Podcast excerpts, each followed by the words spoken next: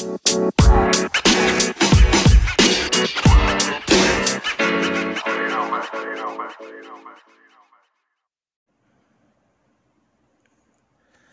my name is Pedro Chimal and this is Bebê em Chumaço podcast show.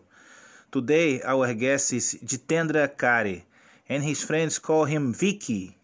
He's an Indian guy that gave up of his corporate career to lead one of the first BJJ MMA gym in India.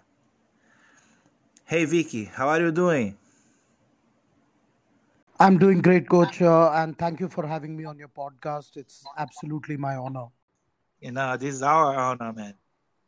So, as before, you know, uh, this is a podcast of biographies. So the person came and started telling her own biography. You know, how is life from childhood, teenager, young adult phase, and then on, and you go until the end of 2019. Thank you, coach. Uh, so, to talk about my life, coach, uh, uh, I was born in Mumbai, uh, which is obviously one of the major cities in India. But uh, my parents, uh, you know, were actually hailed from a small town, which is about three hours drive from Mumbai. It's called uh, and um, it, it was at at one point it was kind of like an industrial town. My father had his own restaurant there and uh, that's where uh, you know I have grown up. So you know, it, it, being a small town, you know how it is. Everybody knows everybody. So growing up uh, in a small town was a lot of fun because you know I, I remember um, having a very uh, very uh, happy childhood and there are a lot of happy memories and uh, you know I I I had a lot of friends around because uh, there were a lot of kids of my age, and uh, we would, uh, you know, I I, remember uh, uh, because we my father had his own restaurant. We had a huge uh, garden which was part of the restaurant. So, you know, there would be a lot of kids that would come over, and you know, we'd be playing there in the evenings and you know doing our thing. And it was it was always big, you know, great fun. And uh, so early parts of my childhood uh, uh, was uh, you know being being coming from an indian family a very traditional indian family. So very protected uh, childhood. And uh, you know like most indian parents especially my mother wanted me to be an academic. And so yeah i i mean i i grew up quite as a nerd.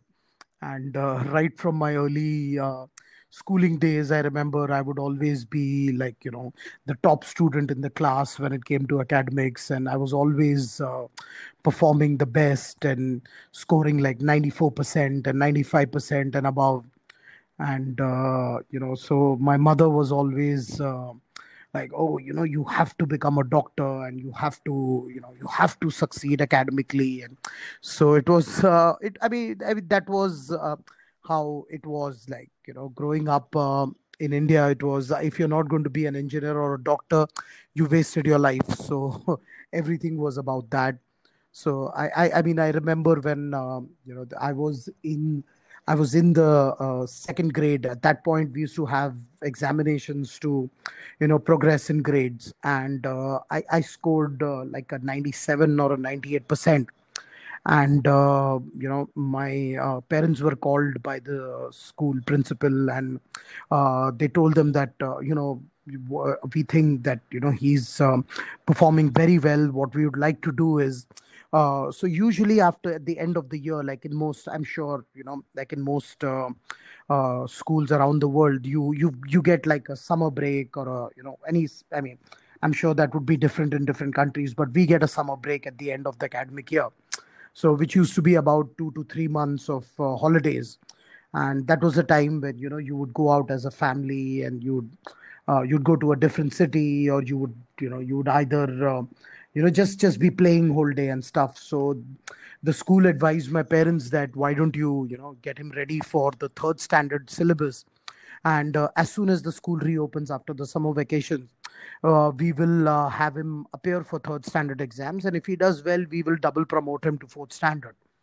And i remember that was like uh, you know as a child obviously i didn't understand all that. And i was always like you know why, why aren't we going out this summer vacation? But so i was uh, kind of made to sit home study. And at the end of the summer vacation i remember uh, you know I, I very vaguely remember this now but so i remember giving my third standard exam and i i did excellently well in that and i got promoted to fourth grade. And uh, so which was actually at that point quite a sad thing for me because suddenly my friends were gone and there were new kids in the class and i was like okay i mean i obviously didn't understand how the, all that worked. And uh, and something similar started happening at the end of the fourth grade and i was doing very well and they were like oh would you like to see and my father was like no listen you know it's just too much pressure for a child uh, you know, and uh, because of the academics, he's not able to focus on sports or any other physical activities. So my father insisted uh, on putting me in a boarding school uh, because he felt that you know the en- entire pressure of uh, the studies was taking away most of my childhood, and so he he wanted me to go out and learn to play sports and stuff like that. And uh, being in India, being in India, obviously the only sport you get to play as a child also is cricket. So, you know, I remember that I, I just didn't know to play any other sport than cricket at that. And my father was like, no, this isn't healthy for him. And uh, so he got me admitted into a boarding school. And uh, which which actually I still believe was one of the best decisions my father ever took. Because uh, going to a boarding school completely changed my life in the sense uh, you know when you're when you're in a protected family obviously you're a mama's boy and you know everything's handed to you or you're taken care of. And then suddenly you're in a boarding school with uh, 30 other boys living in the same dormitory and uh, you know you and you have to fend for yourself right from waking up in the morning to your alarm to brushing your teeth and getting ready for school to you know coming back uh, and getting ready for sports time learning to play sports. I bet they have uh, fights there no? All the kids together oh. no nothing oh yeah we we we used to have crazy fights crazy fights. Like i remember the first day i i was in a boarding you know it was my first day. And uh, I, I was obviously sad that I had to go away from my parents and I'm sitting in this dormitory. And uh, suddenly you know two guys get into an argument and it breaks into a fight. And and I was like I didn't know what world was this. I was like wow like there are two guys who are actually hitting each other and I was and you know coming from a protected family I was like man i've never seen this before. I don't know how i'm going to survive this. But uh, yeah. I mean uh, you know boarding teaches you to fight. That's what people say. If you've you know been brought up in a boarding you better learn how to fight because you are going to get into fights more often than not. So, so sooner or later. yeah sooner or later and you learn the hard way because how much ever you try to run away from it you are going to get punched in the face or you're going to get kicked around so it's the faster you learn to fight, the better for you.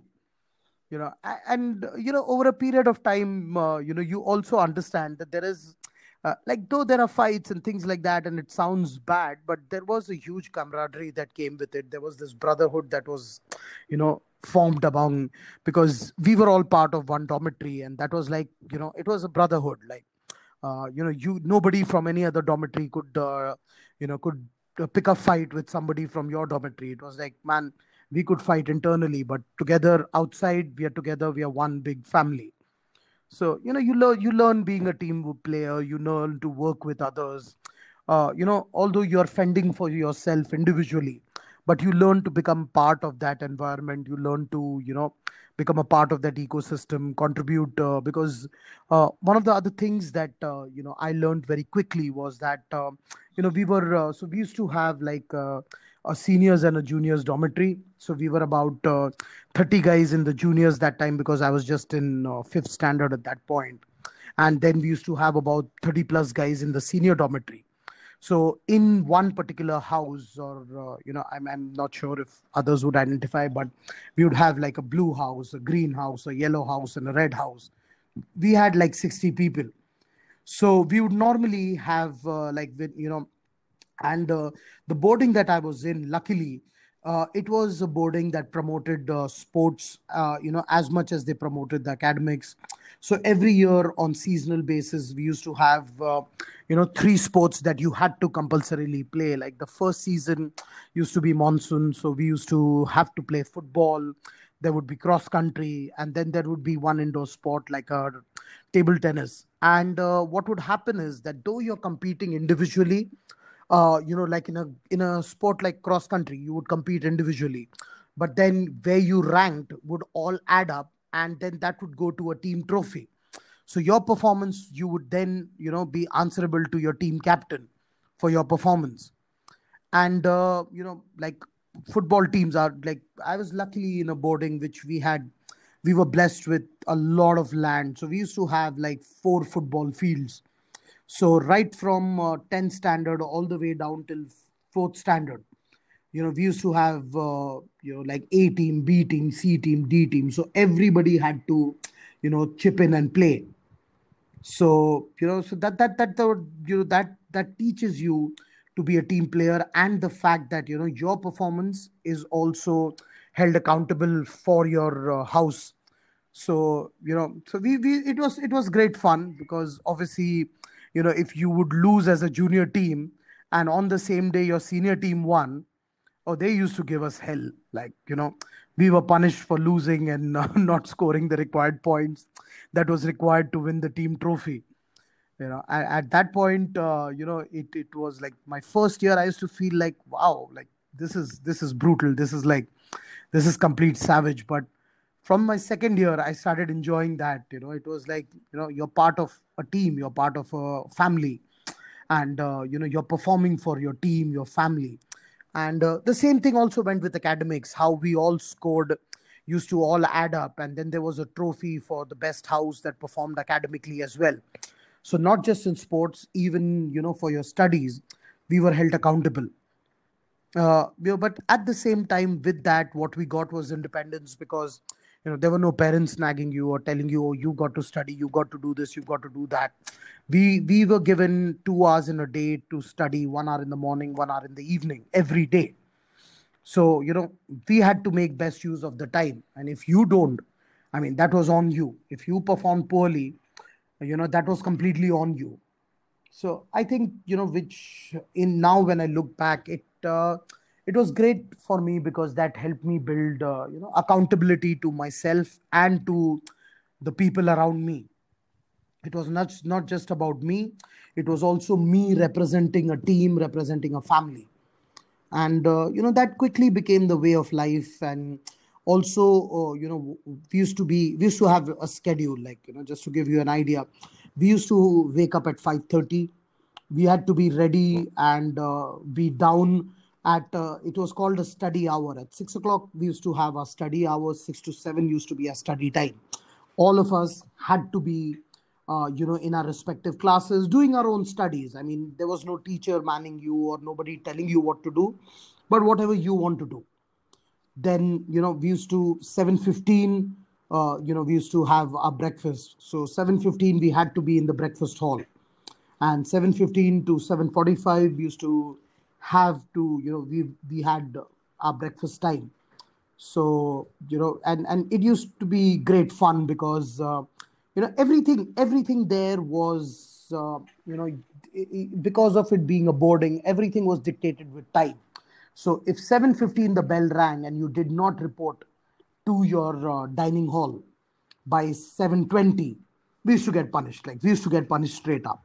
And uh, depending on the master on duty, we used to get like really weird punishments. Some uh, some people would make us do sprints. We had masters who would uh, you know make us crawl to then the dine uh, to breakfast. Then there were uh, then there were masters who would like you had to stand on the bench and eat so, you know, imagine being in a hall with uh, about 250 kids and you're standing on the bench and everybody's making fun of you. So, believe me, nobody wanted to be late. You know, when the bell used to ring, it was like a mad rush to get to the dining hall on time. So, you know, that, that was something that, uh, you know, again, you know, when you look back today, you realize that that gave you a punctuality that, you know, you knew that, okay. And it also gave you a sense that, okay, this is time for this and this is the time for this So, you know, like 7.45, we had to finish eating because 8 o'clock was assembly. And, uh, you know, 8.15, our lectures would start and it would go on till 1.30. 1.30, we would all have to report back in the dining hall for lunch. Finish lunch by 2 o'clock. And then we used to get like official resting period. So from 2 p.m. to 4 p.m., we had to be back in our dormitories and, you know, it was rest period. So you know you were supposed to be resting but when you have 30 guys in the dormitory believe me it's never resting it was always somebody either picking up a fight or you know arguments or some you know i, I remember we used to have 30 beds lined up in one dormitory and we'd still make uh, you know we'll still make a passage in the middle to either play football or play hockey or play cricket. So you know it, it was chaos. Like 30 guys in one dormitory it was chaos. But you know that was fun. And then four o'clock we had to report for tea time. 4.30 we had to start playing games so whichever was the seasonal game we had to report to that coach. And uh, you know they would, would they would run two hours of sports practice. 6.30 we would go back to our dormitories get ready. 7 o'clock was dinner time 7 to 7.30 7.30 we used to finish dinner again go back to study hour which would finish by 9.30 uh, sorry 8.30 and then 8.30 we were supposed to go to our dormitory and you know clean our shoes. We, we used to have these inspections by our housemasters and captains where you know we had to all line up uh, around our bed. And we had like our beds need to be made and the uh, area around our bed had to be clean. Our uh, uniform for next day had to be you know hung so that it's on display and it couldn't be dirty or not ironed and our shoes had to be polished. And i remember getting punished for that. So we if you know if you slack you you'd get punished for that like you know. Uh, so obviously you know we used to get half an hour to prepare all that. Like you know you get to your place you tidy your bed you clean up your area. You know you make sure your uniform is clean you polish your shoes and you know you're ready for inspection. And nine o'clock it used to be lights out. Like we had to all go to bed which uh, never happened. Again when you have 30 guys living in a dormitory i mean that was the time when all the demons came out and so in the dark it in the dark it used to be crazy. Like you know it was just it was just a year round uh, like spectacle. Like you'd you'd see guys like if and and whoever fell asleep first that poor guy would be like uh, tortured like you'd have guys you'd have guys like 15 guys just going and piling up on him while he's sleeping.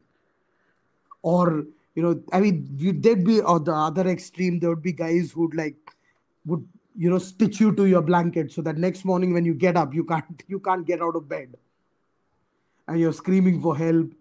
I mean it it was it was fun. Like i i remember those being the best days of my life because you know like i said it, there was a camaraderie there was a brotherhood and uh, you know it was that rule that whatever happens in the dormitory stays in the dormitory. So even if you get into a fist fight with a colleague and you get hurt and the next day your housemaster or your matron asks you what happens it has to be oh i fell down and hurt myself. You couldn't rat on any one of your guys.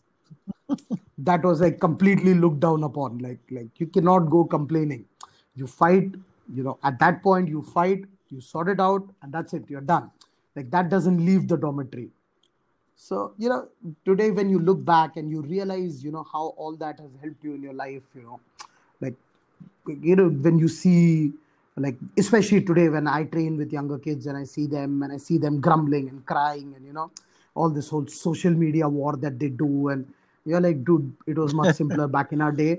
We would put fists to each other faces and it was done. It was sorted and you know and and it was a rule in the dormitory that you know you couldn't carry grudges. You had to finish it at that point shake hands and then you're done with it period. Like you know you couldn't go around complaining and crying or go to a teacher and complain and stuff like that. So you know i i remember that especially when i had just gone new. And over there also just because i came from a you know by then obviously i had played a lot of sports and had a lot of accolades and you know had uh, competed at good level like states and stuff you know i actually got into college on a sports uh, like a sports quota, which was like you know there are certain seats reserved for students that have done well in sports, and uh, so my academics was good, and I had done well. Uh, you know, so we had uh, uh, you know, uh, so they got me in on that sports quota, and uh, so obviously even in college I played a lot of sports. I did boxing, and uh, you know, and I got into in college basically I got into powerlifting and weightlifting. Uh, you know, which which was something again that interested me a lot. So that was that was uh, another uh, you know uh, chapter uh, of my life, which uh, you know, And that time, that that time, uh, which age? so uh, I finished my uh, 10th grade when 14. 14. Yes, Okay. 13, 14, And uh, that's when, you know, I moved into junior college, uh, which uh, I think is equivalent to high school in other countries. We call it junior college. and uh, you know that's when i actually started uh, powerlifting and weightlifting because uh, you know though i was good in sports i was obviously an overweight kid and you know my boxing coach uh, advised me to join a gym and lose some weight because uh, you know i was about 14 year old but i had to normally land up competing with senior guys at 18 and 19 because of my weight category.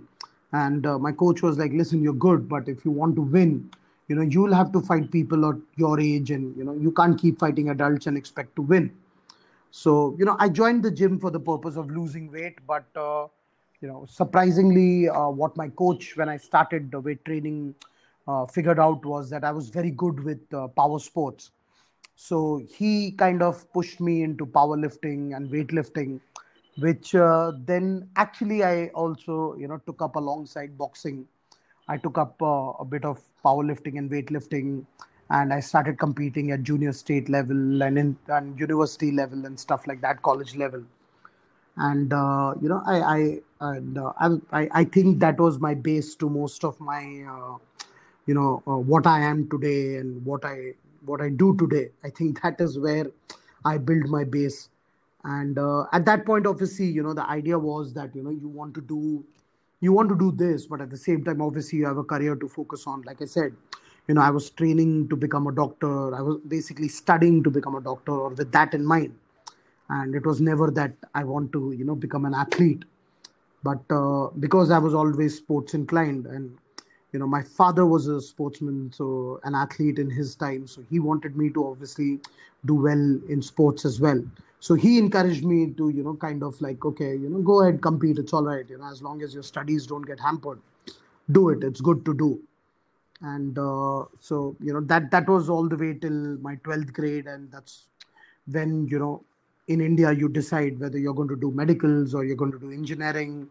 And uh, you know i i landed up uh, doing engineering post that. And that was the time when literally everything came to a screeching halt because uh, those four years of your life are very tough you know. It's all about academics academics studies projects and i basically stopped playing most games and i would not i wouldn't even get time to go and train you know. So that's when i actually landed up injuring myself because i i went to you know one of my powerlifting uh, competitions without training and i landed up uh, with a slip disc and uh, you know my mother freaked out and she was like no no no no more sports for you because this is injuring you and it's going to harm your academics. So no more sports for you. So i mean you know, and especially till my engineering got over it was like man you can't uh, spend time playing games. You have to think about your career. You have to think about your studies and you have to excel and get a good grade and you know that kind of a thing. And uh, I I took up aircraft maintenance engineering, which you know was at that point was very new in the country, and there were only very limited seats. So there was always the competition was very high. Like I remember, I had to give a national level, uh, like an entrance exam for it, where we had about almost close to, uh, if I'm not mistaken, almost like a hundred thousand kids that appeared, and we were like hardly thirty kids, thirty kids that were selected from it so you know you're you're you're like you're the lucky one to get selected. And you know obviously you can't take it lightly and that's what your career is now and stuff like that. And so you know i remember that the next four years there was barely not much that i was doing. And uh, you know that's when i got really unfit and the previous injuries started acting up.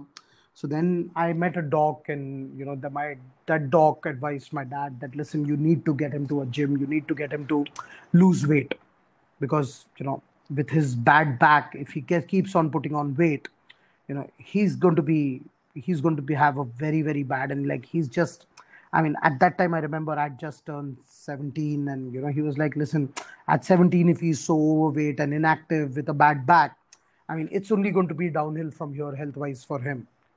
And that's when you know my parents kind of allowed me to go back into the gym, and all I was allowed to do was I was given one hour, four days a week, you know, to go and lift some weights and you know stay healthy, and uh, you know, so that way I got back into lifting weights uh, you know, and uh, so that time obviously the focus was completely education, but uh, unfortunately, I remember. I mean, I remember when I turned 20, and I was just about finishing my engineering. I lost my father, and wow. at that point, you know, as an intern, uh, you know, in an aircraft industry, uh, airline industry, we weren't really paid much.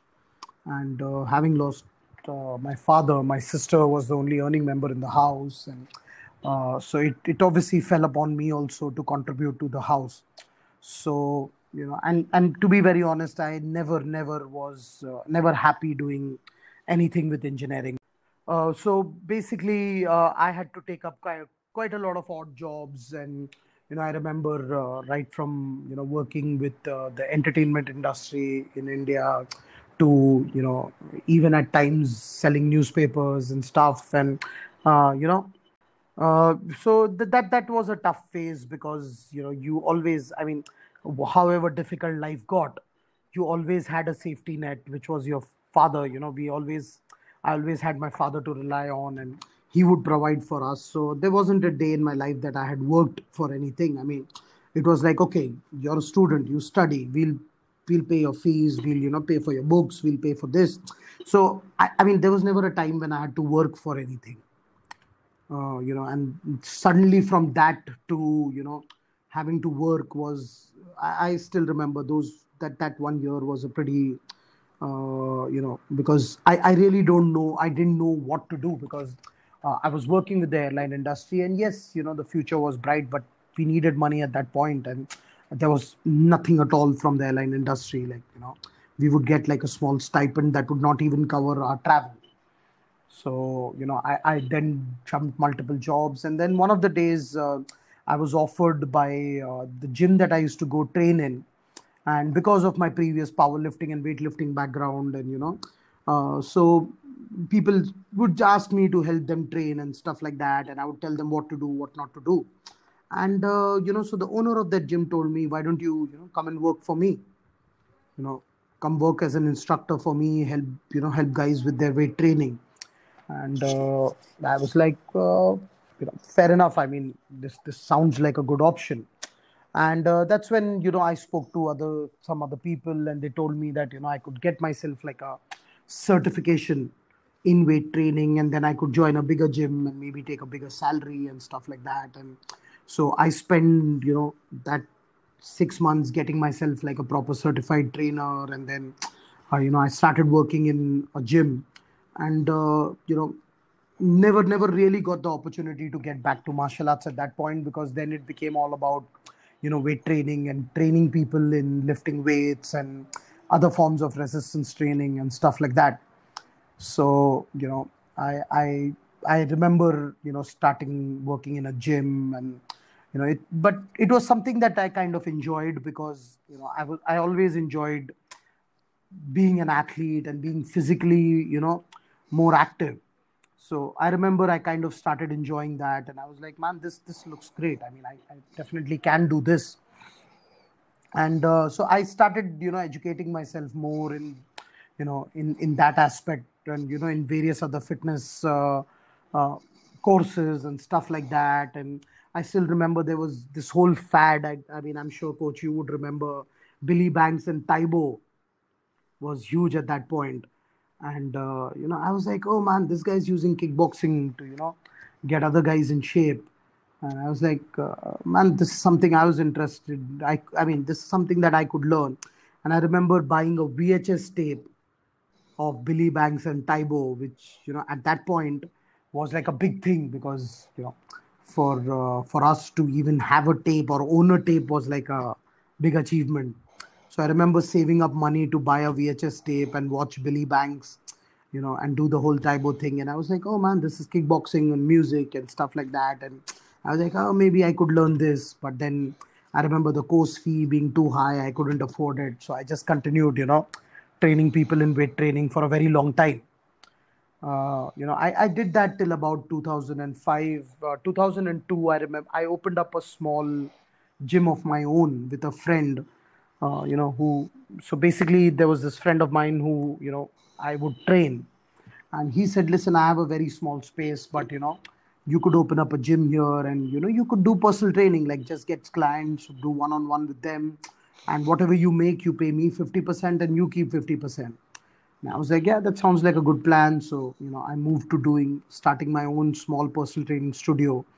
And i would train clients there from like i remember 6 in the morning till 11 in the night. Uh, you know, because obviously the goal was to make money at that point and support the family and stuff. And uh, you know, I, I remember in you know, but being you know by the nature uh, of the business, it was very seasonal. Like you know, uh, so people would come to you for a month or two, or you know, especially you know how it is with New Year resolutions. Everybody wants to get fit every New Year so we would have good business till about March, and then people would die down, and then you know again you'd be like, okay, you know it would be a struggle to make money and you know keep your head afloat. And uh, at that point, you know, I was seeing my uh, now wife. At that point, she was my girlfriend, and you know we decided to take it a step further and get married. And I was like, listen, you know, I I really if if we need to get married and you know do this, I can't. Uh, do a job which has so much uncertainty. So then I decided that, you know, I will take up a corporate job. And at that point in India, there were these lot of these multinational companies that were coming up, and there was this whole culture of uh, what is now called as BPO, business process outsourcing.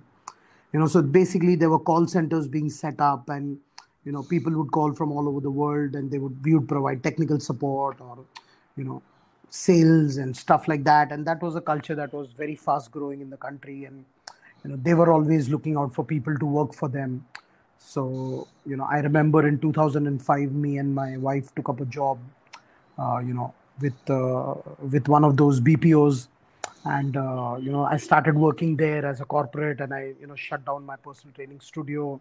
And i was like man you know i can't do this. I need to get paid. I need a fixed income. So I just shut down my personal training studio and I moved into a corporate job. And uh, you know, because of my engineering background, and uh, fortunately, the company that I had joined was a telecommunication company. So uh, my engineering background and my educational qualification kind of helped me, and I kind of grew through the ranks very fast in the company, you know, in the organization. And uh, I mean, that that I still remember, you know, uh, those years because, uh, you know, it, it it was it was you know when you join a BPO in India, you we used to it used to be a 24 hour BPO and we would get nine hour shift, and we would work in shifts. So sometimes your shift would be six in the morning to whatever two three in the afternoon. Other day you're reporting at 11 in the night and you're going on till you know eight in the morning you know one week you'd be like from 12 in the afternoon to 9 in the night and you know our sleep cycles would go for a toss and you know but uh, but one thing that i learned very quickly was that you know if i want to do this and if i want to grow i had to take it seriously and you know work. So one thing that that whole foray in the corporate world taught me was work ethics. You know I, I realized very soon that you know I, I need to take my work seriously and I need to give 100% to my work to be able to grow.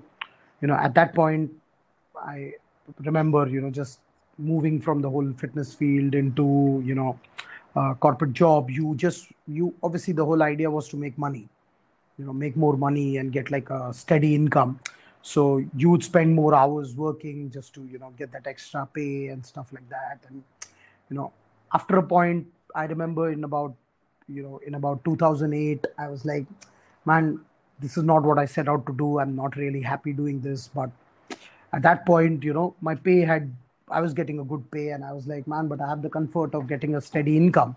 So you know should i quit that?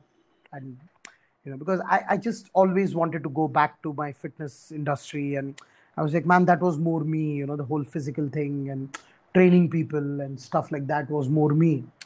But uh, that whole com- by then i remember you know i was in a comfort zone where you know you get a fixed income you know you come to work for nine hours you do your job you go home you know you get certain days off. So we never even used to have fixed off. It was like rotation offs because it was a 24 by 7 call center. You were called to work you know there was no sunday saturday. You were you'd get two days off in a week but that could be any two days of the week. And uh, you know so so uh, what happened was at about 2008 2009 i was like i wasn't really enjoying working there but i had to do it for the paycheck. Uh, you know it, just a very strange coincidence you know at around that time i really really started following mma on uh, you know in i, I remember uh, watching uh, pride uh, which used to come on because espn was very new in india at that point. And one of the shows that espn would show at that point was pride. And i was like initially i remember turning on the tv one of the days and channel surfing and suddenly this thing comes on. And i'm like I thought it's a form of WWF, you know, because WWF was so big at that point. And you're like, oh, this is WWF. And, uh, you know, just so that's what like made me sit and watch the whole show. And at the end of the show, I was like, man, that's not WWF. Those people are really punching and kicking and taking down each other. And I was like, so I, I got really interested. And that's when, you know, I still remember we used to have dial up networks and uh, you know when you googled something it would take like 5 minutes for it to come back with answers. So i remember typing pride and you know and i was like so it kept saying mma mixed martial arts. And i was like you know what is this? What exactly is this? And that's when i started reading about mixed martial arts. And that's when obviously you know you you look back at ufc 1 and ufc 2 and i still remember if you wanted to watch one fight video you had to let it download the whole night and if you're lucky and the dial-up connect did not disconnect in the night next morning you might get to watch half the fight. So you know I, I, still remember that time that that that suddenly became you know like wow this is something and, and i was like man I, I really need to f- get back to martial arts because again once i joined the corporate job you know my own health took went for a toss with the rotating shifts and rotating offs. There was never time to train so, you know, I, I remember I put on ridiculous amounts of weight. I was like weighing 140 kgs and, you know, I got really unhealthy. I would not train a day in my life. And, you know, I was like, man, and, you know, I would just talk to people and say, oh, you know, I used to lift this much weights and I've done this and I've done that. And, and slowly, slowly my health was deteriorating. And, uh, you know, so I remember looking at Pride and I'm like going like, man, I really need to get back to martial arts so I started Googling, you know, I would go on Google and type mixed martial arts, and there was nothing in the country back then. So I was like, okay, what other forms of martial arts I could do?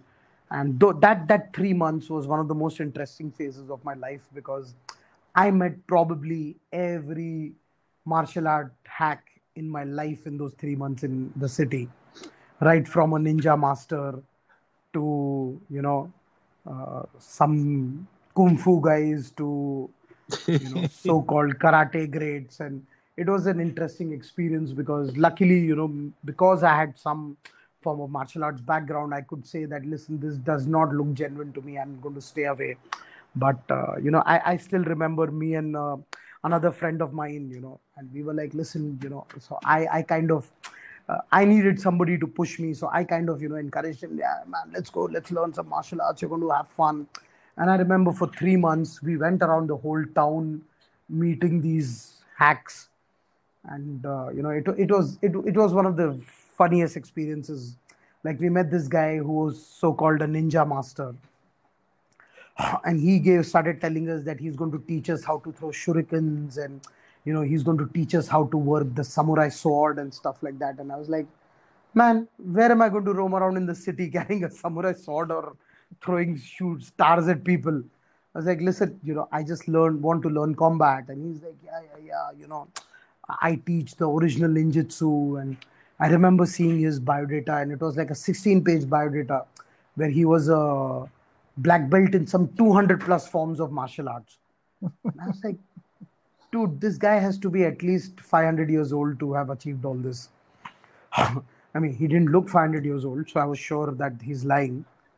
And, uh, you know, I, I, remember from there that, you know, I finally, uh, you know, and it was such a coincidence at that point that uh, I reconnected with uh, my old uh, uh, teacher in school who used to teach us boxing and kickboxing, you know, I, I just found out that even his son were, had, you know, after his father, he had taken up over the kickboxing dojo and he was now, you know, teaching people kickboxing. So, you know, I, I remember at that time, obviously, there were no mobiles, you know, we only had landlines. So I remember after almost three months of struggle, you know, reaching out to him and saying, listen, man, I, you know, I really want to get back to martial arts, and I know you are like four hours away. But do you have any affiliates or anybody in Mumbai? And I would like to go and train. And to my surprise, he was like, "No, no, you know, nowadays I'm not doing kickboxing. You know, I I have moved on to uh, MMA." And I was like, "Oh yeah, I've been following MMA. You know, I've been following MMA, and that's something I was very interested in learning, but I couldn't find anyone." So he said that yeah, you know, we don't have too many MMA guys, but I can put you up with, uh, you know, somebody who learns judo. So I was like, sure, you know. So I went and met this guy, and though he was not a very uh, like a very good level judo practitioner, fortunately for me, he recommended me to his judo coach, uh, you know, Mr. Ashok Chaudhary, who then became my judo coach, and I was really, really fortunate to learn, uh, you know, judo under him, start my judo under him, and actually, that was my first experience, uh, uh, you know, uh, in in with a gi on. I still remember, you know, it, it was the first time in my life that I put on a judo gi. I mean, I'd obviously worn karate gis in the past. And I kept wondering, you know, why is this thing so heavy? Like, you know, it's so uncomfortable. Like the karate gis are just so nice and they're so light. And I remember my first judo class being thrown around. I remember, I, I mean, I used to weigh like 100 and, but then I was weighing about like 125 kgs. And my uh, judo coach was like a 80, 78, 80 kg guy. And uh, I still remember my first randori with him. I think he must have thrown me for like what felt like an eternity in those five minutes. And I was like, I didn't even know I had legs after that point because I spent most of that five minutes flying in the air. So I was like, man, I really need to learn this. This is fun. I'm going to learn this.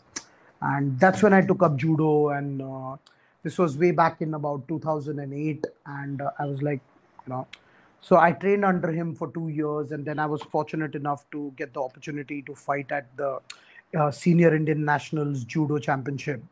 Uh, you know, though I think I wasn't that experienced, and in, with just two years of training, I, I obviously didn't do too well.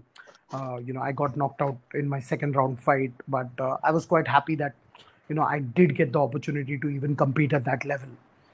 And uh, I, I still remember, uh, you know, talking back to my friend and telling him that, listen, you know, it was just a coincidence of things where, uh, you know, one of my old friends from uh, uh, my fitness days called me up and he said listen you know are, are you just planning to do corporate uh, job all your life or do you want to do like open a gym on the side you know like a so at that point obviously you know for me i was also looking at different avenues to make more money. So i was like yeah i mean i could invest and start uh, you know a gym but i would not be able to give it time.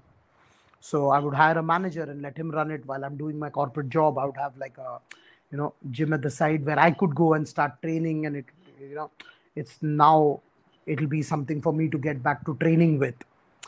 And uh, so we kind of spoke and we kind of you know struck up a deal where i would he wanted to actually give out his old gym for rent. And i was like fine you know till then i had saved up money and i, I remember taking up that gym from him. And uh, i remember the moment i signed the deal i called my friend my uh, you know kickboxing coach's son again and i said listen you know i finally have my own place which we can open up as an mma studio. So if you're willing to travel and come here and uh, you know we could uh, start an mma gym i'll give you i remember it wasn't a big space. It was hardly uh, you know like something like 400 square feet room. But i said listen that's what i can give you right now. I can put out some judo mats you know with my judo contacts and you you could get your guys and come over and you know even i would love to start training mma and one thing led to the other and we were like yeah fine we are going to do this and i remember in december 2009 we started uh, my gym and the mma space at the same time. And uh, you know which was kind of like uh, you know at least in mumbai if not in india technically in india it was like the first dedicated space to train mma you know because there were other karate clubs and wrestling pits where people were doing so-called mma but there was no space you know for mma and uh, that's when my friend told me that listen you know i've been in touch with uh, you know a bjj professor whom we could bring down. And uh, uh, so i remember in 2010 uh, uh, professor i got in touch with you over email if you remember that time. And we spoke about the possibility of bringing you down. And you know i remember if i'm not mistaken that time you were based in thailand in chiang mai if i'm not mistaken. Yes. so i remember exchanging emails with you and we kind of said fine you know we'll get you down. And that was the first time that we actually actually trained with uh, you know a bjj coach. I still remember the excitement like you know for that whole month leading up to your visit was like wow we're going to get to train with a bjj black belt. And you know i said so it was like it was like a big thing for us i remember like you know because that time the biggest the i think the only uh, graded guy in india was a blue belt so for us, being able to train under a BJJ black belt was like, wow, like this is going to be great. And you know, I I, I still remember picking you up from the airport and that whole. Uh, Yeah, I- if I'm yeah, not it was like a, I was surprised with the how you me like uh, picked me up in the airport and very welcome and and uh, well, it was a good time, very good time. yeah, I remember uh, you were here for I think two weeks, right, Professor? Yeah, I don't remember exactly, but it was more or less. Uh, we worked Yeah, together I I for a period of time. Yeah. Yeah, and I was like, and believe me, I mean, you know, we have a lot to thank you for because, you know, you, I mean, basically, you you were the first uh, person to, you know, invest time and share knowledge with us and put us on the right path and, you know, talk to us not just about techniques but also about the whole philosophy on BJJ and you know the whole mindset about fighting and stuff like that. And you know, I remember at that point we had only a couple of guys who were uh, you know uh, you know, uh, who were going to fight uh, mixed martial arts abroad, and uh, you kind of told us how to, you know, work with them and stuff like that, and you know that that that I still I still talk to, you know, my And uh, teammates, and uh, still talk and uh, use this use this uh, opportunity to mentioning a little bit like a mediation in between the MMA that time and the MMA now in India. Have a, a lot of change, have a more gyms. How is the the scene change a lot, more or less? Oh, it has grown and how, coach. It has grown and how. Like I, I mean, I'm sure you'd remember we were like a bunch of what, 10 guys that were training with you. And at that point, like that was a big thing. Like, oh, there would we had 10 guys training MMA. I'm sure today, if you look at the whole MMA and BJJ scene in India, it has like completely exploded. Like I can very safely say thousand percent, if not more. Uh, you know, it it's the growth has been great. It has been phenomenal. You know, now every city would have 100 MMA gyms, if not more. You know, obviously, you know, we, we are not obviously at the same level as you guys or in US, but you know, we are getting there. We are improving. You know, there are guys that are now dedicating their life to this sport and that are now actually full-time MMA fighters or BJJ practitioners. You know, uh, I'm sure you would remember. You know, I'm sure you would remember when you were down here. Even out of the ten guys that we were there, we would all do jobs and then come back and train with you. You know, because at that point it was just impossible for any one of us to do this full time. We could Yeah, never make a living out of this. I remember. And uh, okay, keep going your story.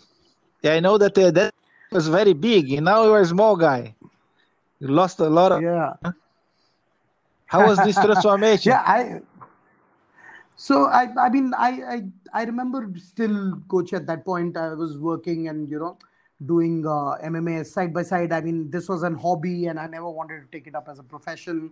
But you know BJJ got to me big time. I remember uh, after training with you, we were encouraged to you know go and uh, compete. In 2011, we competed at the Bangkok Open and uh, that's when I won a gold medal in uh, on in the white belt heavyweight division. And I was like, man, I can do this. I mean, you know, I, I, I can if I give this more time, maybe this is something I will enjoy and be good at. And uh, I remember again competing in 2012 uh, at Bangkok Open. At that point, we had absolutely no circuits in India, just no circuits in India. So we had to either travel to Bangkok, and I remember in 2012 traveling to Hong Kong for the ADCC trials, and uh, you know I was fortunate to win a gold medal there as well. Uh, you know, oh, sorry, the WPJJC trials, not ADCC trials. It was the WPJJC trials, and uh, I uh, remember winning a gold medal there, and that made me eligible to compete at the WPJJC. And uh, you know so it was uh, it, that that those years were you know were great learning experiences but then what had what started happening was that because of my job you know i, I could only train uh, you know whenever i was not working and i didn't have any projects. I would come over and train and stuff like that. And uh, you know i was like man I, I should spend more time training and stuff but i was i just just couldn't get myself to leave my comfort zone and you know take up a job uh, leave my job and do this full time. And uh, i remember uh, you know coincidentally at that point we were approached by uh, you know some one of the uh, you know la- uh, he he was like a celebrity figure and a big businessman in india. And he wanted to start an mma league. And uh, he approached me and my partner and he said listen you know we should do something. And uh, uh, so obviously i was not doing this full time back then. My partner was. So you know we tied up and you know we started uh, that promotion and it, it it started off very well and became very big. And at that point you know i was like i was on the crossroads where i had to make a decision whether i need to do this full time and you know maybe get an opportunity to train and fight or you know keep doing my corporate job while the you know while the sport and this industry in india grows and be like an outsider. And i remember at that point uh, you know my son was born and he was like 3 months old and that's when this thing came about. And i was like man you know at this point if i quit my job again it's going to be you know that unstable income and stuff like that. But uh, i remember that you know I, I was just so unhappy doing a corporate job. I was like man uh, and I, I i remember just waking up one morning and telling my wife that that's it you know i'm done. I, I really can't uh, go do another day of my corporate job and i want to do this full time. And you know she was very supportive and she said sure you know we'll make it work if that's what you want to do. That's what you should do. And uh, you know i remember my friends and even my seniors at work going man are you crazy? Like you know you just got a kid and your expenses are going to go through the roof and you're you know you're leaving such a well-paying job and jumping into such an uncertainty and you know the sport is not even big nobody cares because in india if you're not playing cricket you're not playing any sport. So you know you they, everybody was like man this is a bad decision and stuff like that. Uh, you know but uh, i was like no i think i'm done. I'm done with corporate life. I want to do something with my life that i could be proud of and you know i i, I could be happy with. And uh, I, I remember just resigning from my job and you know just jumping into this full time. And uh, you know, at that point, yeah, that at that point, I, I, like I said, you know, I, I was pretty unhealthy. I was carrying a lot of weight, and I was like, man, if I need to do this, I just can't, uh, you know, be in the shape. So yeah, initially I started losing weight and stuff like that. But uh, unfortunately, our whole partnership went sour and things didn't work out the way it was. There was a lot of difference of opinion, and uh, so I walked away from that promotion and the partnership, and uh, and uh, you know I, I just had a few fighters and uh, you know teammates who uh, walked away from that promotion with me, you know, which I still date, you know, uh, find very surprising because these guys were young guys starting their career in those uh, you know in in that sport. And this promotion was the best thing to happen to the country. But uh, you know like my very close friend and my team my longest standing teammate sushovan sushovan ghosh uh, you know he just you know left that promotion overnight and said no you know i'm going to go i'm going to come support you i think what you're doing is the right thing i know things are going to be difficult but together i think we'll make it and you know i still remember uh, you know both of us sitting down and thinking, man, how are we going to make this happen? Like, you know, uh, because I just quit my job and I was completely now relying on this to make money. And uh, so my income went from an X amount to one fourth of that amount. So I, I and I remember it, you know, when we started, it was like it was tough because our first six months we had three students. We actually had three students in the gym and we were barely breaking even. Luckily, our gym was also a weight training center, so you know we were able to make rent and you know get something over to for me to be able to contribute to my house at some point. At some point, there was absolutely nothing, so I had to dig into my savings. Uh, but you know, one thing we decided was that uh, you know we are going to continue doing this. You know, because one thing that uh, you know which uh, happened to me in on my job one of the days was after working almost eight years for my company you know uh, I, I still remember you know we our company had like 10000 employees. And uh, i remember walking into the department that i was working in uh, you know one of the teams that i was supporting as a manager project manager. And nobody in that team knew me. And i was like man i could work in this company on my life but this there'll be i'll have no identity. I need to you know do something better with my life. And that's when i decided to you know get into mma and bjj and i said listen you know i, I want to do something for myself. I want to make a name for myself you know however tough it is.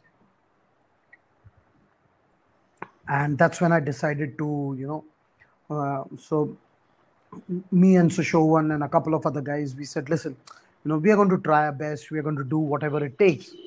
You know fortunately during the time of uh, working for that promotion i got the opportunity to train with mr darren de silva who is the owner and head coach of fight g in singapore.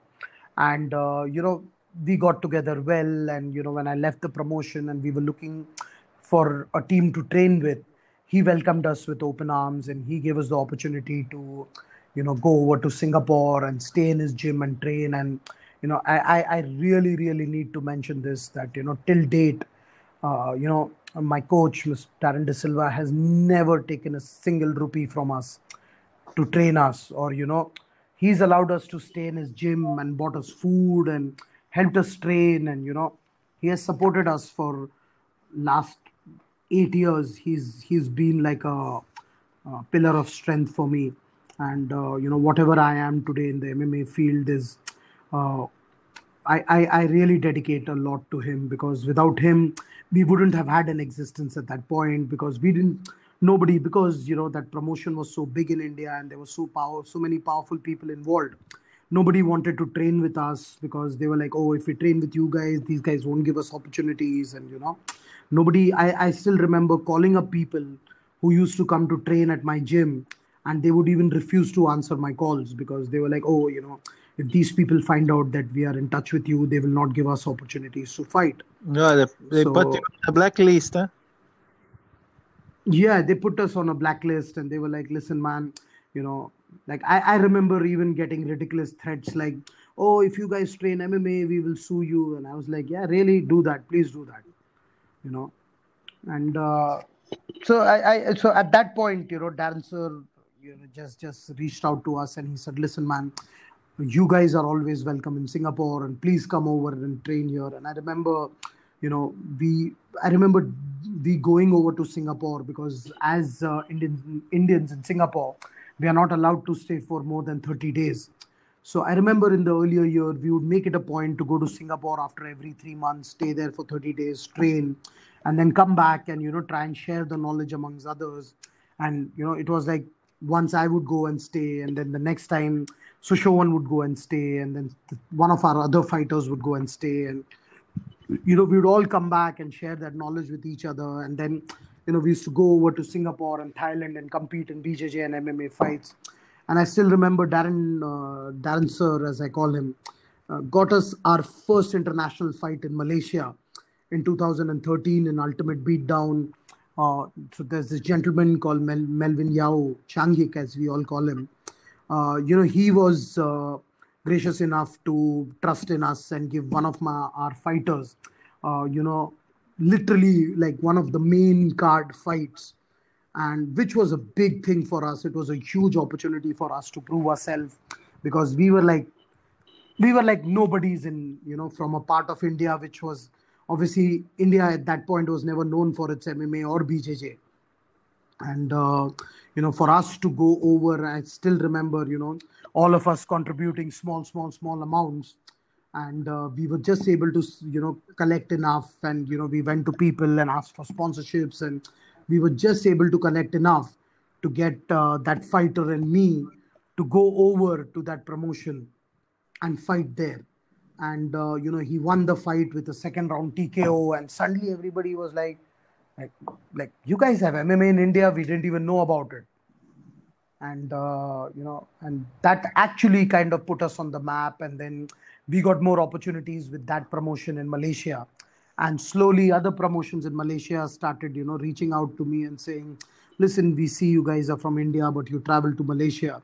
So why don't you come and fight at our promotion? And you know so which was a good thing for us because that's how we got to go over to singapore train there for a fight camp and then go over to malaysia and fight.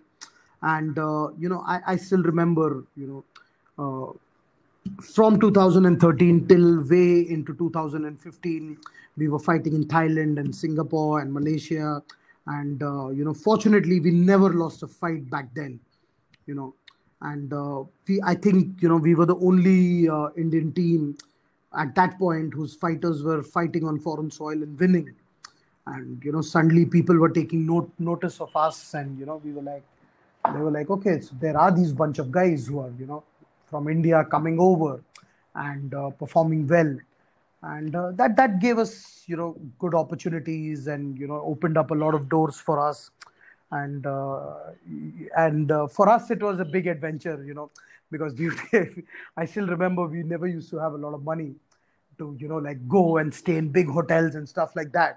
So you know, we used to go to Singapore, stay in Darren Sir's gym, uh, you know, so we used to train through the day and then clean the mats and sleep on the mats. And then when we went to Malaysia, we used to look for these dormitories to stay in and just fight. And then, you know, so we used to do. Uh, so I still remember one of the times when we had a fight in Malaysia, and we were like, listen, you know, we've been going to Malaysia, but we've never had the opportunity to actually explore Malaysia because we never had the money to, you know, go around doing sightseeing or you know, go have food at good places and stuff like that so we were like, uh, you know, we were like, so we all collected money. I remember we were like five of us teammates. We collected money and we did this, uh, you know, road trip. We called it the road trip where we actually flew to Bangkok. And uh, from Bangkok, we took a train which went into Kuala Lumpur. We then changed that train from Kuala Lumpur and went to Singapore. And throughout we kept getting off the train and then taking a bus and so the whole trip so what happened what happened was that uh, you know we were trying to find the most economical route. So from mumbai which is on the western part of india we had to take a 38 hour train journey to this city called calcutta which is the closest to bangkok. And the uh, air tickets were really cheap from bangkok to calcutta back then so we took this 38 hour train journey to calcutta we stayed overnight in Calcutta, and then from Calcutta we flew to Bangkok. So we landed in Bangkok and we stayed in Bangkok for two days, and you know we went sightseeing in Bangkok, and then from Bangkok we got onto this train which took us. Uh, I remember we got off at uh, Butterworth in Malaysia, uh, and that took us about 18 or 19 hours. And uh, you know, I, I, still okay. remember. Yeah, that took us about 18 or 19 hours, and you know, I I remember, uh, you know, four five of us. It it was it was like a riot in the train. Like we were just awake and having fun and stuff like that.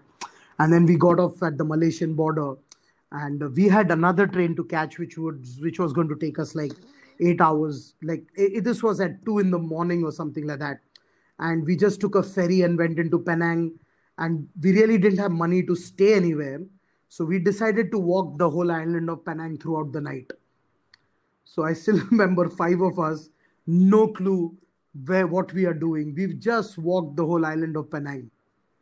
And uh, next morning we took the first ferry back to Butterworth, and then we took a train, and uh, which went all the way down to Johor Bahru where the fight was, where two of my teammates were fighting, and we all were like, uh, you know, maybe just maybe you know we should have uh, not stayed in Bangkok for two days, and instead we should have stayed in Kuala Lumpur. We are like uh, you know because the train i remember passed kuala lumpur and we were like man we should have stayed in kuala lumpur. And we are like okay maybe next time or something. And i remember we went to johor bahru and uh, we fought in johor bahru and uh, you know darren sir came from singapore over across the border and came over. And we trained there for two days and then we had a fight there and uh, then we crossed over to singapore and we stayed there and had a you know uh, we spent two weeks training at 5g and then we were like man maybe we should go back and you know we should visit kuala lumpur. And one morning we just decided fine we'll go visit kuala lumpur.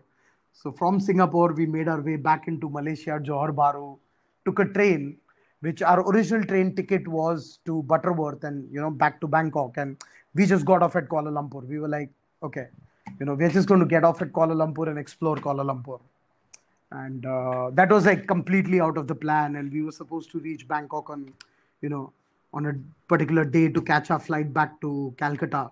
And we were like, so we spent, uh, I still remember we reached Kuala Lumpur in the afternoon.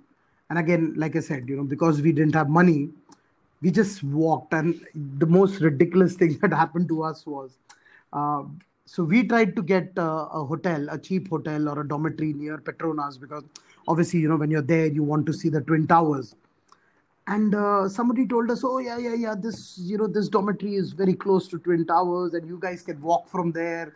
And you know you can see the twin towers from there and we are like oh great you know. So and uh, i remember like you know we were like at 11 in the night we are like oh you know everybody said it's great to see the twin towers at night and we said well we'll walk to twin towers and that's when we realized that we were never close to twin towers it was a two and a half hour walk for us to twin towers you could imagine like we were five Indians in Kuala Lumpur walking at 11 in the night and asking people uh, which way to Twin Towers. And we got the weirdest of the look. And people are like, you guys might want to take a cab. And we're like, listen, we don't have money for cabs, so we're going to walk. And I still remember we reached Twin Towers and we are like, man, this was fun, but now we've got to walk back two and a half hours. So I remember all of us just sitting at the steps, like, you know, outside Twin Towers, just sitting there for an hour and a half, you know, and just getting ourselves back in the zone because we needed to walk back two and a half hours. After the two hours and a half walk. Uh, and then we walked back two and a half hours to our dormitory. We picked up our bags and then we got it and then we uh, you know, went to a bus station and took a bus from Kuala Lumpur all the way to Bangkok. So, I mean, that was a great experience. I mean, we guys really, really were on the road traveling and, you know, it, it just, it was, it was such a great time because, you know, we got to interact with so many cultures and, you know, you realize that, yeah, this is fun, like man. India, even, uh, because like India, even Malaysia, the culture in Penang was very different from Johor Bahru and, you know kuala lumpur was a different experience food was different you know and it was just great fun and you know and, and getting to do it with your team obviously is you know a very different kind of fun you know, and uh, you, I, I, I still remember, and we won both our fights in Johor Bahru. So, you know, you're obviously on a high, and you're like, oh, it was a great trip. and I still remember, uh, you know, once we landed in Bangkok, uh, from Bangkok back in Calcutta, we are like, man, we've got a 38-hour train journey left back home. Uh, and you know, once we came back home, we were like, listen, we're not going to see each other for the next two days. Like that's it. We've seen enough of each other for next two days we are just going to take an off and not see each other uh, but yeah i mean the very next day we were back on the mat training so you know that, that, that those were like really good times where you know we got to train we got to travel but uh, but uh, uh like uh, talk talk about, uh, about again about your transformation so you said you used to weight like a 125 kilo on your drop yeah. that you are going to the, the peak of your your your your your shape how many kilos do you have? how many kilos did you lost in a way so i there came a point uh, coach in about 2017 when you know i touched 142 kgs and i was like really really i put on a lot of weight and i was like man this this isn't right and uh, at that point unfortunately you know we were at a point where a lot of my old team members were, uh, you know, uh, were breaking away from the team, and there was a lot of. Uh, it was just a bad phase for us as a team because suddenly, you know, the senior members of the team, you know, developed an ego and they wanted to do their own thing. And I was like, listen, you know, this is not in the best interest of the team, and I had to let certain members of my team go. And uh, I still remember one of them, you know, pointed out to me and he said, listen, you know, you're just a coach, you don't fight so, you know, for it's easy for you to say, but we have a tough time. And I was like, listen, man, I'm on this mat training with you guys every single day for three hours. You know, morning, evening, both the times I'm with you guys, leading the training, training with you guys. And they were like, yeah, yeah, yeah, but you don't fight. And I remember at that point, I was 37. And uh, I was like, uh, man, I need to take up a fight. I need to prove these guys wrong, you know. I need to show them that I, you know, I'm I can fight. And I was like, you know, so I contacted uh, Changik in Malaysia and I said, listen, you know, I need you to get me a fight. I'm going to fight. And he was like, oh, sure, you know. Like I said, you know, we had a good record with him, and he said, sure. And like, oh, it's a big thing. You want to fight? Definitely, I'll get you a fight. And I remember my first fight was he had asked me to drop.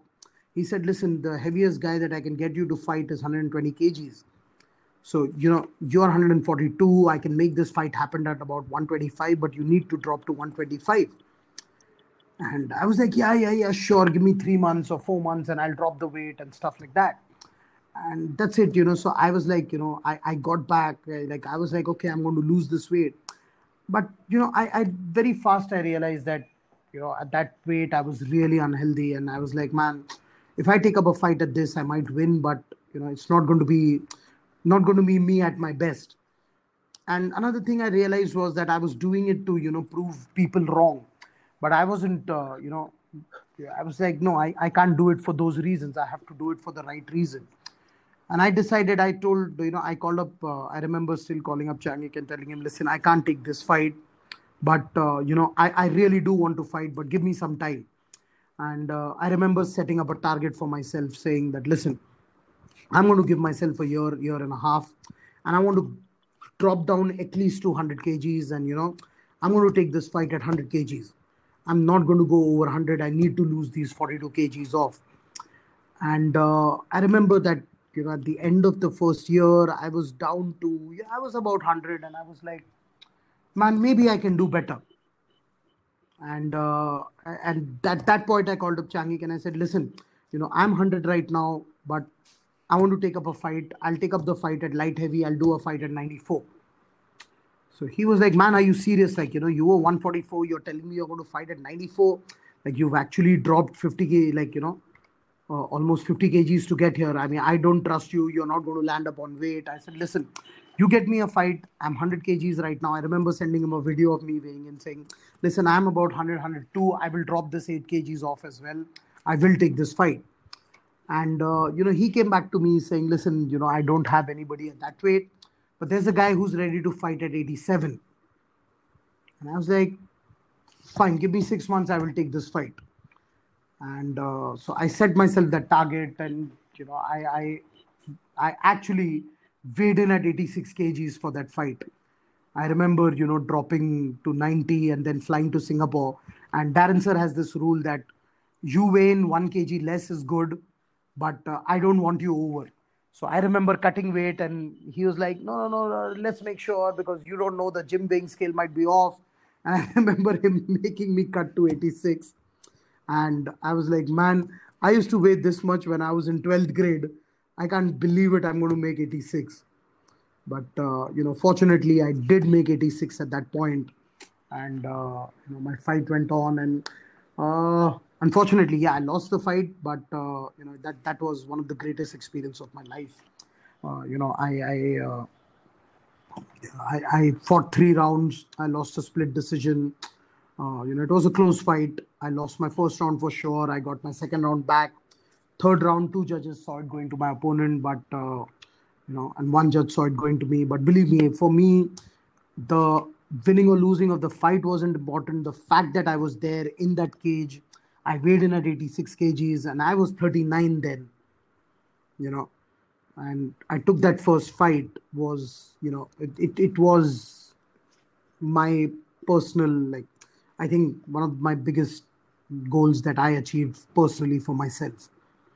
Sounds so good. That that yeah, so I remember going down from 142 to 86.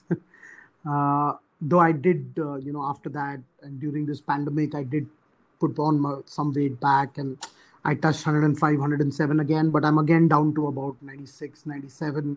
And I plan to get back to, you know, that weight. And I want to obviously fight again. I'll turn 42 in March, but uh, I want to fight again. I want to get my win back.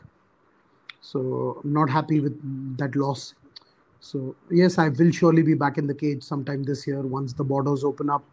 And if we manage to survive this pandemic, I want to be back in the cage and get my win back. so yeah, this hoping is, to get back to that. Soon, soon this stuff will be behind. Huh? People get the vaccine, everybody get the vaccination, and then and maybe 2022 we'll be looking. It wasn't a past. Huh?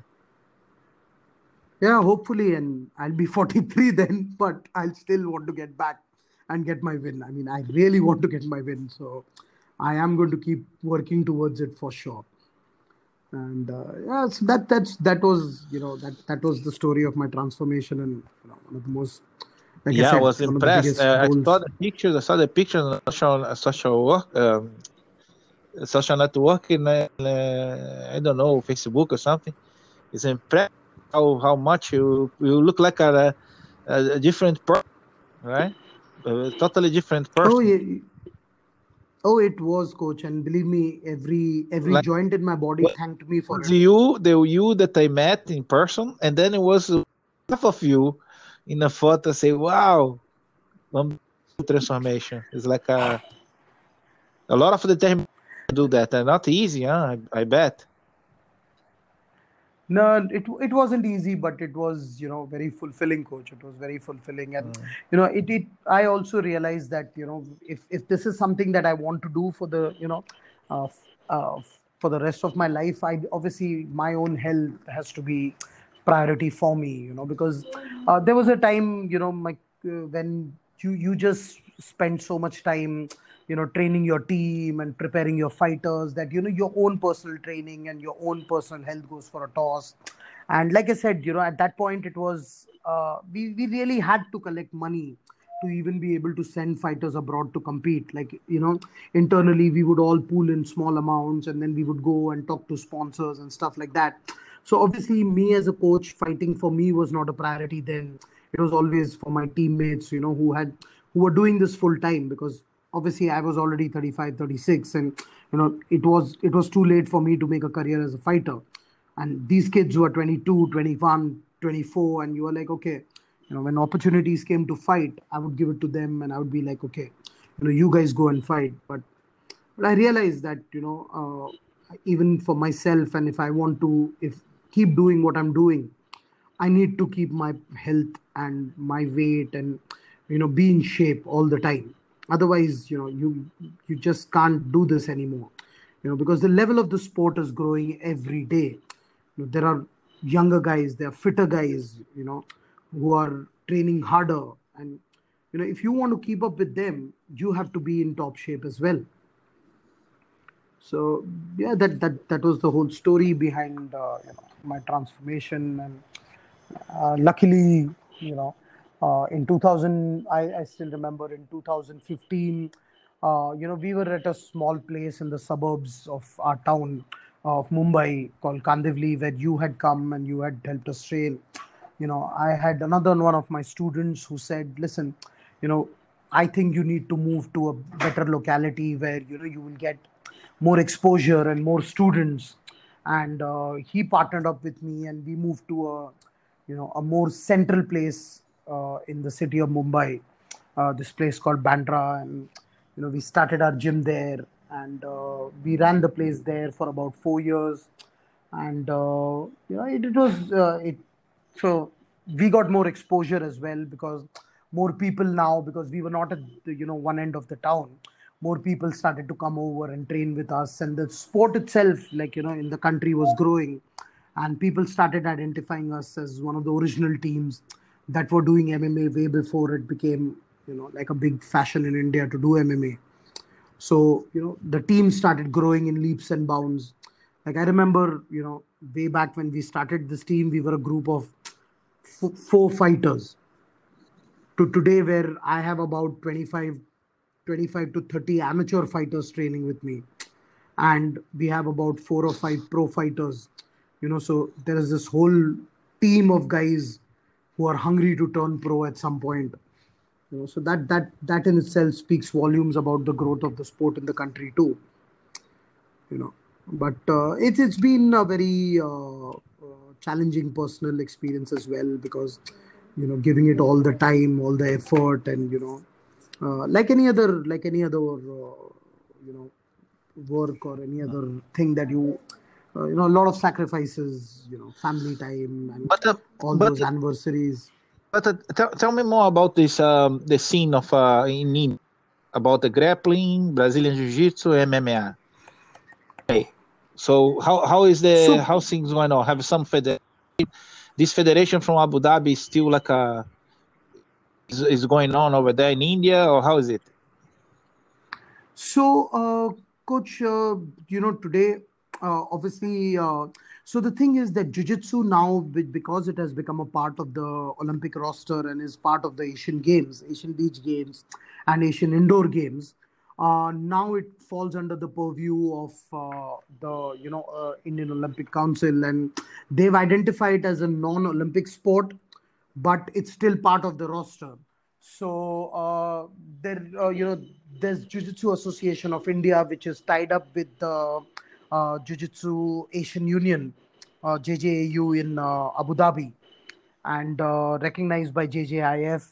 And uh, you know, so I had worked, I have worked previously with them as their technical director for a period of four years, and and it, it's grown and how, coach. I remember when the and they are they are have, so you, these guys are making events.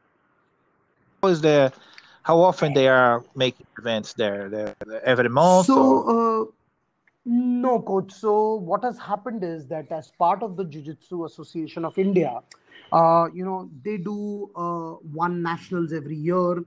Uh, you know, where fighters are then selected to represent India on the Asian Games or the Asian Beach Games, Southeast Asian Games, and stuff like that. So, you know, fortunately, I've been on the national medal tally, and that's why I got to represent India at the Asian Beach Games and also in the South Asian Games. Um, but I've also, like I said, you know, I've, I've also been certified as a referee uh, by the Jiu Jitsu Asian Union and uh, been working with Jiu Jitsu Association of India as uh, their technical director. So what they do, coaches, they do one nationals every year, and under the national body, there are smaller states uh, across India. Like uh, the place I'm in, Mumbai, comes in Maharashtra state. And uh, like that so we have all states all over india. So uh, each respective state body does their state championships. And then we have the national championship so basically you know we get to compete at least twice a year but what has happened is that there are a lot of these uh, private uh, uh, you know not associations but private bodies that have come up like uh, you know there are gyms that have kind of a league private league Yes, kind of like a private league. So we have somebody who has taken the franchisee of ADCC, and now we are having ADCC India tournament, which happens once a year as of right now. Uh, you know, but then there are many private leagues that have sprung up, and uh, you know that that has helped grow the level of BJJ in India quite quite significantly. Uh, you know, luckily due to our proximity to Bangkok and Malaysia and Singapore, uh, Indonesia, a lot of uh, you know guys have been able to travel and go and train with uh, you know other serious teams like you know you have your AKA Thailand, your PTT, your uh, TMT in Mm, uh, Phuket, and then you have your you know in Malaysia there are so many black belts now. In Singapore there are so many black belts. Then there's teams in Bali. So the Indian fighters are getting to travel and train under these guys and then come back and compete at the local circuit. And uh, MMA, though, is still not a recognized sport in India, but uh, MMA also has a couple of. Uh, we have uh, uh, a body called uh, MMA India, which is associated with IMMAF, the International Mixed Martial Arts Federation. Uh, you know, then there's this body called Gamma India, which is recognized by Gamma, the Global Association of Mixed Martial Arts and uh, you know i have i have had the honor of being the technical director and head coach for the gamma india mma team and uh, you know we took a f- team of about uh, uh, 17 fighters to the gamma world championship in singapore in 2019 and uh, we were fortunate enough to be ranked seventh among 35 countries and we picked up uh, you know we picked up about two silver medals and we had uh, about five bronze medals. So yeah, I mean it's it's growing and growing in leaps and bounds. There are a lot of lot of private uh, uh, you know promotions in India right now. Uh, you know, small, big, happening all over uh, the country. Like you know, because like you know, India is a vast country and and Yeah, a lot of spread for kilometers. a lot and of land kilometers. and a Yeah, lot of people. A The lot, and a one of the best food in the world. Huh? True, true. But that's what they say about India, coach. Like if you travel 100 kilometers either way, everything changes. People change, food changes, everything changes. So, you know, there are a lot of private promotions that have come up in every part of the country, you know, right from the far northeast to all the way to west to, you know, up north, down south. So, you know, it it's the lot of uh, MMA happening all over the country right now. Tell me more. Tell me more. Tell me more about the, the scene over there. How's every, uh, how's like um you said that have a lot of uh, gyms around, right? They are popping up gyms gyms around. People like uh, getting into this name, training MMA, and like uh and like uh, uh you said that about the, the competitions. Said that they have the private private league like a like ADCC franchising.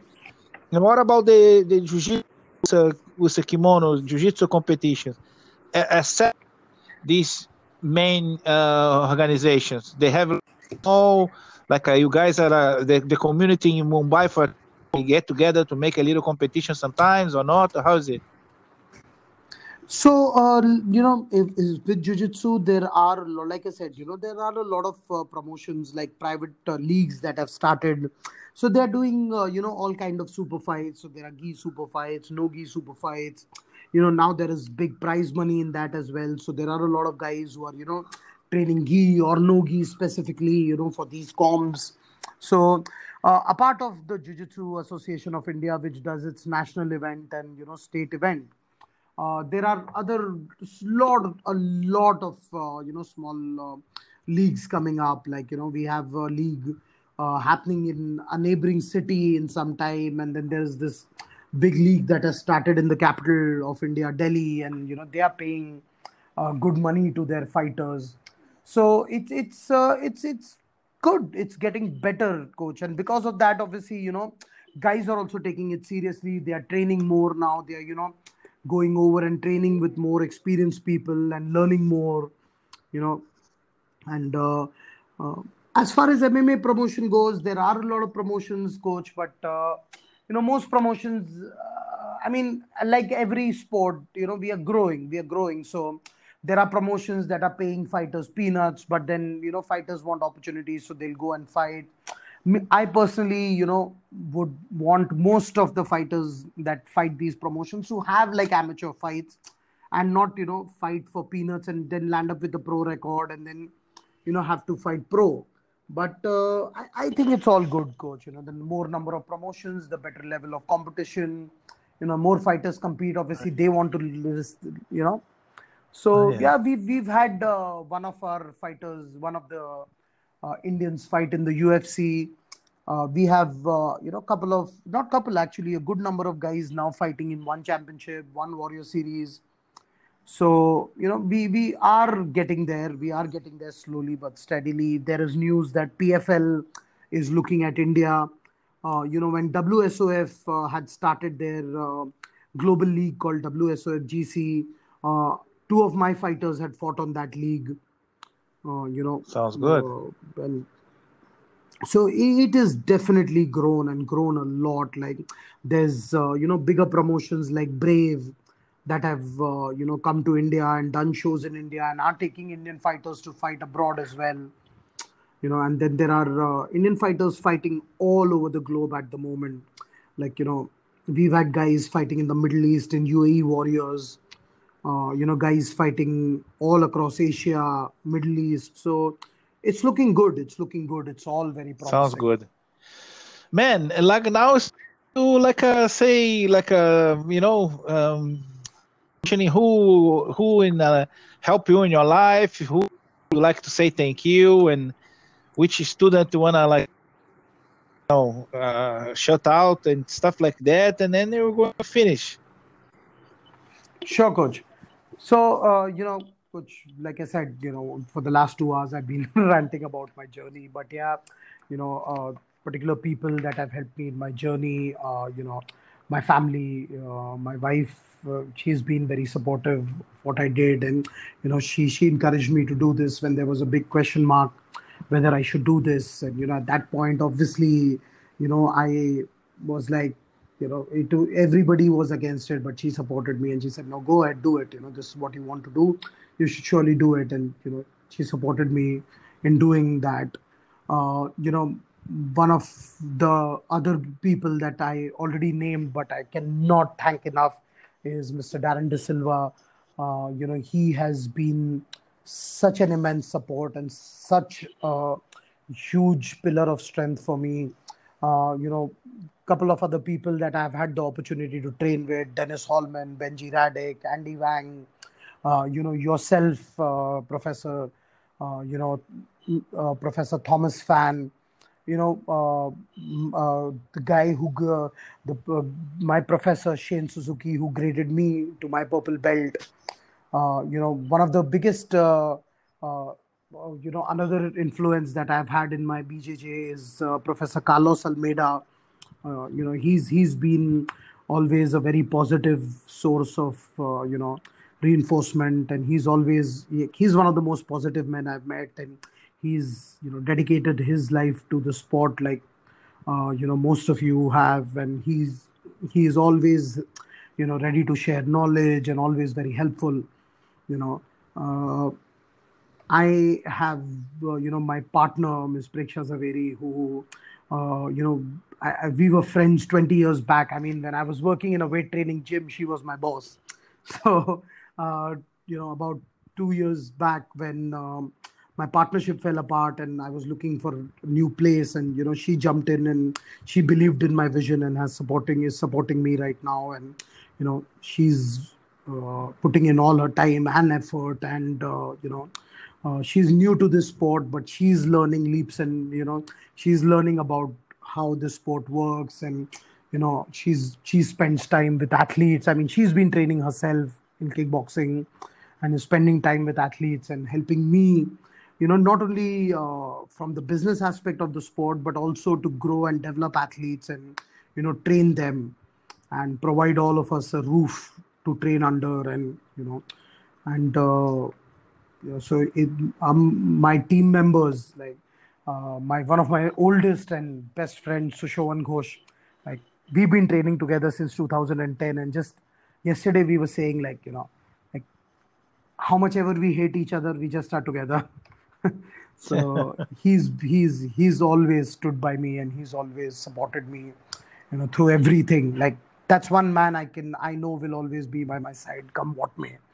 And uh, you know, he's he's he's just been you know, uh, he's, he's just always been there with me, you know, through everything. And uh, you know, and my other team members, you know, I, I, have this whole bunch of young guys that keep me young by beating me up so that I stay in shape. You know, I I, I have this team member called Lakshata, who's uh, probably I I mean I'm going to go out on my limb and say there's probably one of the best female fighters in this country, and you're that's somebody people should watch out for in the coming years. She's going to be there in the global scene, and she's going to make a mark for herself very soon you know she's uh, she's one of my favorite people to train with though she's like 48 kgs but uh, she's like a live wire and she's like a source of such positive energy for the team like when she's on the mat everybody's up and about and you know everybody's laughing and you know everything is so positive. and then you know i have my training partner for the last uh, you know at least for the last six months, the guy we've been beating up on each other, Aditya Sanil. Uh, you know, he's he's like close to my weight. So unfortunately, we'll end up uh, beating up each other almost every day. So you know, and uh, I I have I'm blessed to be sharing the mat with some very very talented group of individuals, and you know, I I really really uh, you know believe from the bottom of my heart that these guys are the future legends of uh, Indian MMA and BJJ. And I'm just blessed to be sharing the mat with them and calling them my teammates.